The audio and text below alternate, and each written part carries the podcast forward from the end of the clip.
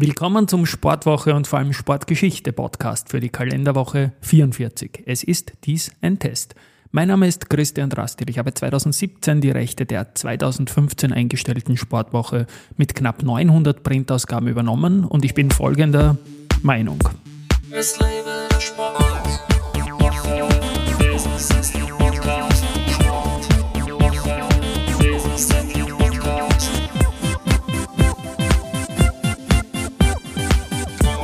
Ja, und diese circa 15-minütige Testfolge für das neue Spielfeld ist präsentiert von foreus.at, deren Spielfeld wiederum die Challenges aus dem Cyberbereich sind, dem Deep und Darknet. Einen Podcast mit Foreus-Chef Stefan Embacher verlinke ich in den Shownotes.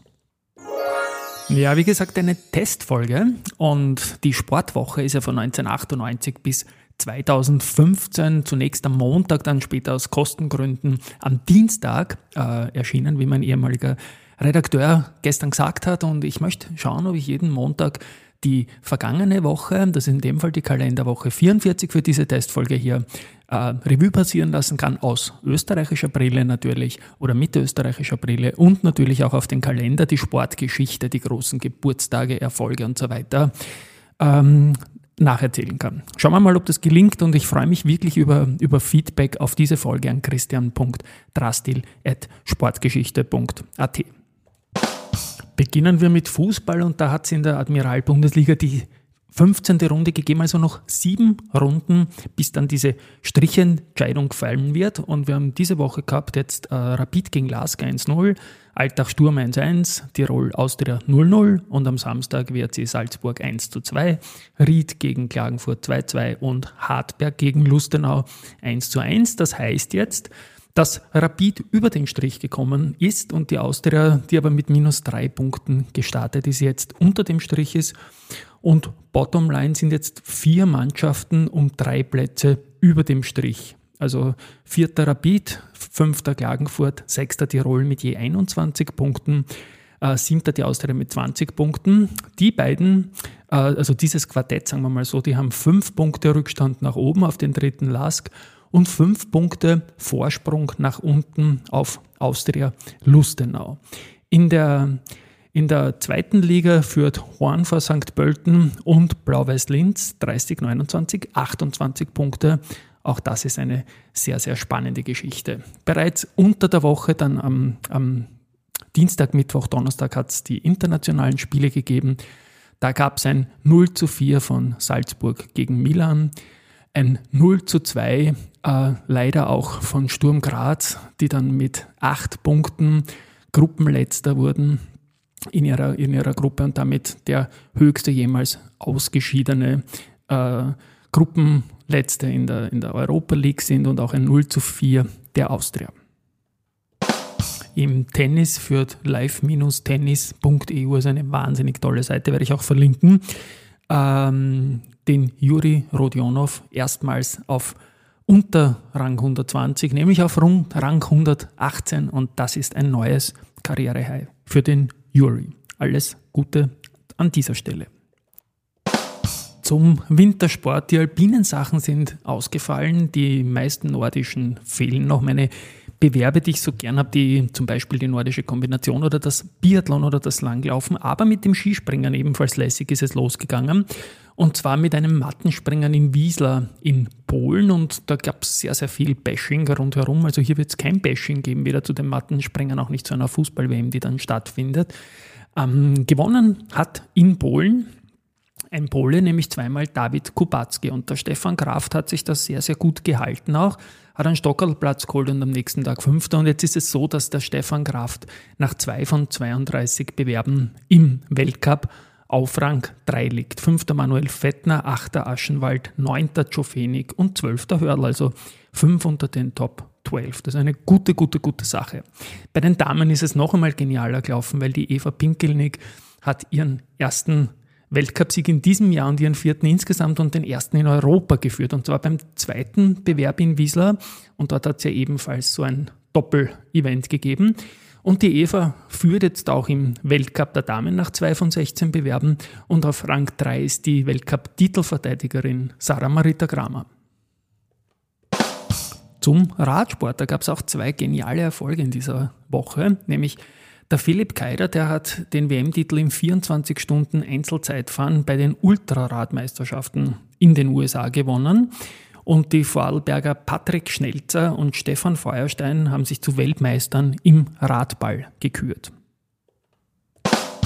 Im Laufsport haben wir ebenfalls eine schöne Sache, denn die Andrea Meyer äh, hat WM Silber im Berglauf gewonnen.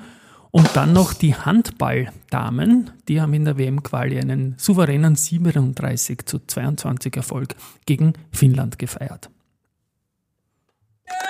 Ja, Applaus für die abgelaufene Woche und auch Applaus und jetzt geht's los mit der Vintage Section. Am Montag in der Kalenderwoche 44 und das vor zwölf Jahren im Jahr 2010 hat der Jürgen Melzer seinen Sieg in Wien gefeiert, in der Stadthalle, damals im Finale gegen Andreas Heider Maurer, auch ein Österreicher. Also ein rein österreichisches Finale damals, so wie bei dem legendären Musterskoff, wo es noch immer Horst die Rufe in der Stadthalle gibt.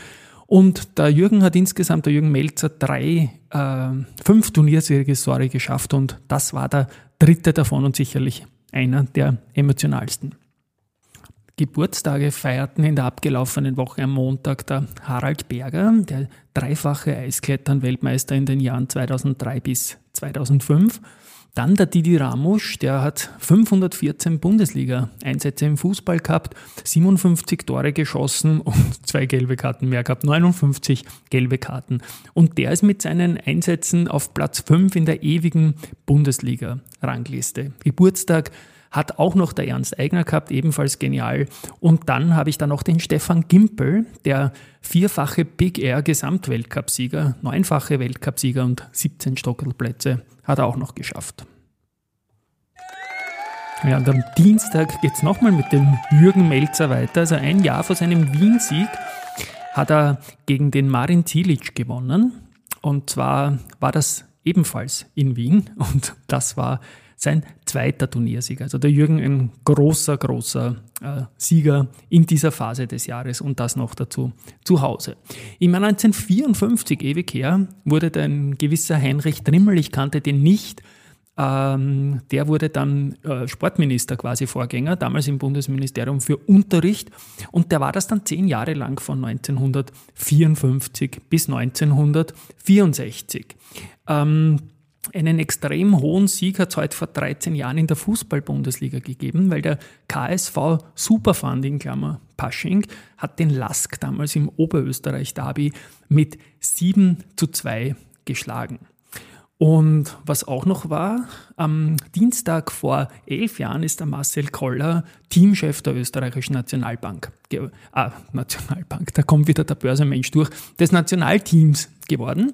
54 Spiele hat er als Cheftrainer absolviert, 25 Siege, 13 Unentschieden, 16 Niederlage und seine Kicker haben 81 Tore geschossen und 58 bekommen. Mit einem Punktekoeffizienten von 1,63 ist er das siebte von 27 äh, Teamchefs gereiht nach diesem Koeffizienten. Geburtstag hat auch noch der Otto Konrad gehabt. Ähm, 325 Bundesliga-Einsätze bringen ihn auf Platz 83. Als Goalie hat er trotzdem zwei Tore geschossen. Ich glaube, das waren elf Meter, wenn ich mich erinnere. Ja, und ein gewisser Gerhard Berger hat vor 35 Jahren am 1.11.1987 den zweiten Grand Prix seiner insgesamt zehn gefeiert. Das war am großen Preis von Japan der Fall und das war in Suzuka. Ja, für Mittwoch dürfen wir dem Alfred Riedl gratulieren. Der war Trainer Nationalteam und hat da ebenfalls Geburtstag. Nicht so schön ist die Fußballerinnerung, die ist ein Jahr alt, so wie in dieser Woche. Red Bull Salzburg hat da das Auswärtsspiel gegen VfL Wolfsburg mit 2 zu 1 verloren. Das Tor für die Salzburger hat Wöber geschossen. Am 3.11. hatte der Weli Kabler Geburtstag. Er hat 31 Spiele im österreichischen Nationalteam geschafft und dabei ein Tor geschossen. Und auch noch so ein Eintrag ist jetzt neun Jahre her, so ein Bundesligaspiel der Austria gegen Wiener Neustadt damals in der Bundesliga. Und damals gab es zweimal Rot und sechsmal gelb. Das ist immerhin Platz 37 aller Bundesligaspieler mit den meisten Karten pro Spiel. Am Donnerstag dürfen wir dem Zizan Stankovic zum Geburtstag gratulieren, weiters dem Christoph Strasser, dem Wolfgang Klinger und der Claudia Strobel. Im Vorjahr, am 4.11.2021, gab es bei der Europameisterschaft im Schwimmen eine Bronzemedaille über 200 Meter Rücken der Damen in, in Kasan war es und zwar an die Lena Grabowski. Die hat die Medaille damals gewonnen. Ja, und 51 Jahre ist es her, 4.11.1971, Sportminister, damals ebenfalls noch im Bundesministerium für Unterricht und Kunst, äh, war ein gewisser Fred Sinowatz, das Ganze zwölf Jahre lang. Wir kennen ihn dann auch als Kanzler. Am Freitag hat der geniale Skiläufer Mario Reiter Geburtstag. Herzliche Gratulation. Für Samstag gratulieren wir Gerald Wilfurt. Er hat 317 Bundesliga-Einsätze gehabt, dabei 56 äh, Tore geschossen und nur eine einzige rote Karte bekommen. Er ist insgesamt auf Platz 87 der Bundesliga-Einsätze. Ebenfalls Geburtstag hat der Kurt Welzl, genialer Mittelstürmer, der damals ein bisschen an Hans Krankel gescheitert ist. Dann die Nicole Hosp, Sportlerin des Jahres 2007 und der Michi Tritscher, also zweimal Fußball und zweimal Skisport. Ja, und am Sonntag nochmal ein schöner Eintrag aus dem Vorjahr. Der Bernhard Reishammer hat nämlich die Bronzemedaille über 100 Meter Lagen in Kasan, stimmt, das waren die Schwimm-Europameisterschaften, gewonnen. Und das war es auch schon wieder mit dieser Testfolge zum Sportwoche und vor allem Sportgeschichte-Podcast für die Kalenderwoche 44. Danke an Foreos.at für das Supporting. Ich hoffe, es hat euch gefallen. Bei Interesse, wie gesagt, wird es das wöchentlich geben. Mir macht Spaß. Vielleicht holpert es jetzt am Anfang noch ein bisschen und wir sind auch im November. Das ist jetzt nicht die, die, die Hochzeit des Sports in Österreich. Aber es geht jetzt bald wieder mit allen Bewerben los. Und tschüss und Baba.